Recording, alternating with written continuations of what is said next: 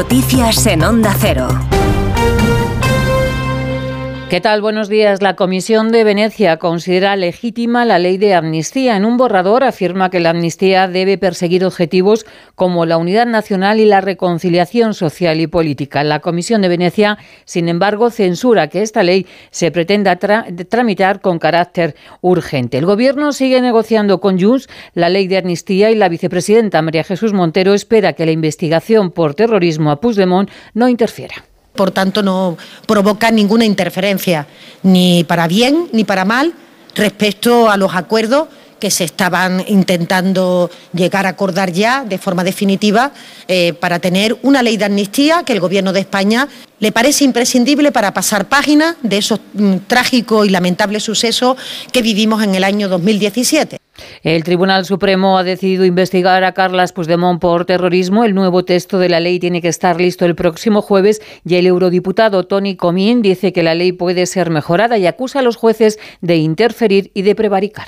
La cúpula judicial española. ¿no? La cúpula judicial española no ha dejado de dar pruebas evidentes que se comporta como un actor político, que no respeta la división de poderes, que es incapaz de atenerse a su función. En un Estado de Derecho realmente consolidado, sería motivo de una condena por prevaricación. Tenemos una cúpula judicial con una predisposición a la prevaricación compulsiva. Cúpula judicial amb una predisposició a la prevaricació bastant compulsiva. La refriega política entre el Partido Popular y el PSOE sigue instalada en el caso Coldo. Los de Alberto Núñez Feijó elevan la presión contra la presidenta del Congreso, Francina Armengol, por colaborar activamente en la estafa. Denuncian que el gobierno balear certificó la calidad de las mascarillas y gastó más de 3 millones de euros por unas mascarillas de mala calidad. Borja Semper pide la dimisión de Armengol, dice que está inhabilitada para presidir el Congreso.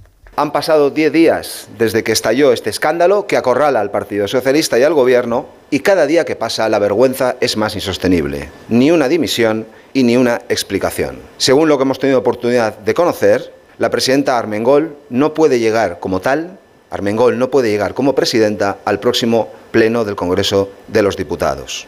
Del exterior destacamos que miles de rusos han desafiado al régimen de Putin y han acudido a la iglesia para despedir al líder opositor Alexei Navalny, que falleció el pasado 16 de febrero. El entierro ha transcurrido sin incidentes en medio de un gran despliegue de las fuerzas de seguridad y la policía detenía al final a 19 personas. En el entierro ha sonado la canción de My Way de Sinatra y la banda sonora de Terminator.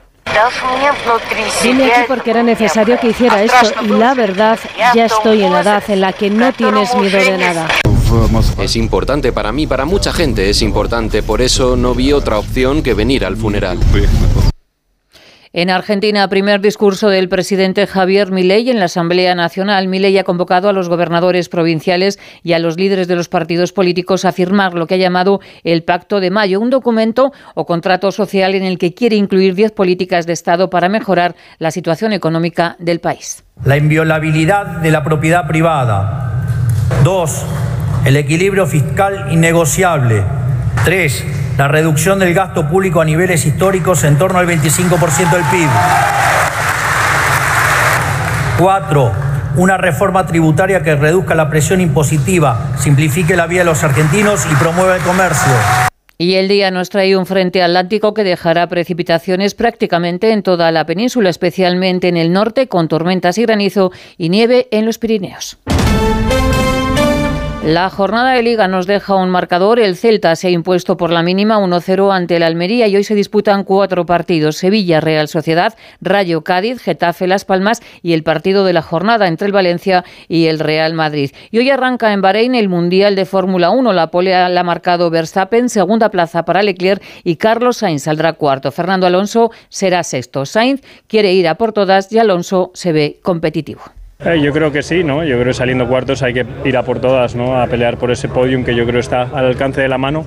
Sí que es verdad que no será fácil, ¿no? Pasar a, al Mercedes y, y, ir ahí en carrera con ellos y con los McLaren detrás. Va a ser una carrera muy movida. Tenía ganas y curiosidad en, en la primera crono porque es el primer momento del año que estamos todos en las mismas condiciones, en el mismo momento de la pista y, y ha sido una sorpresa increíble el, el, el ser competitivos. A ver si mañana lo confirmamos.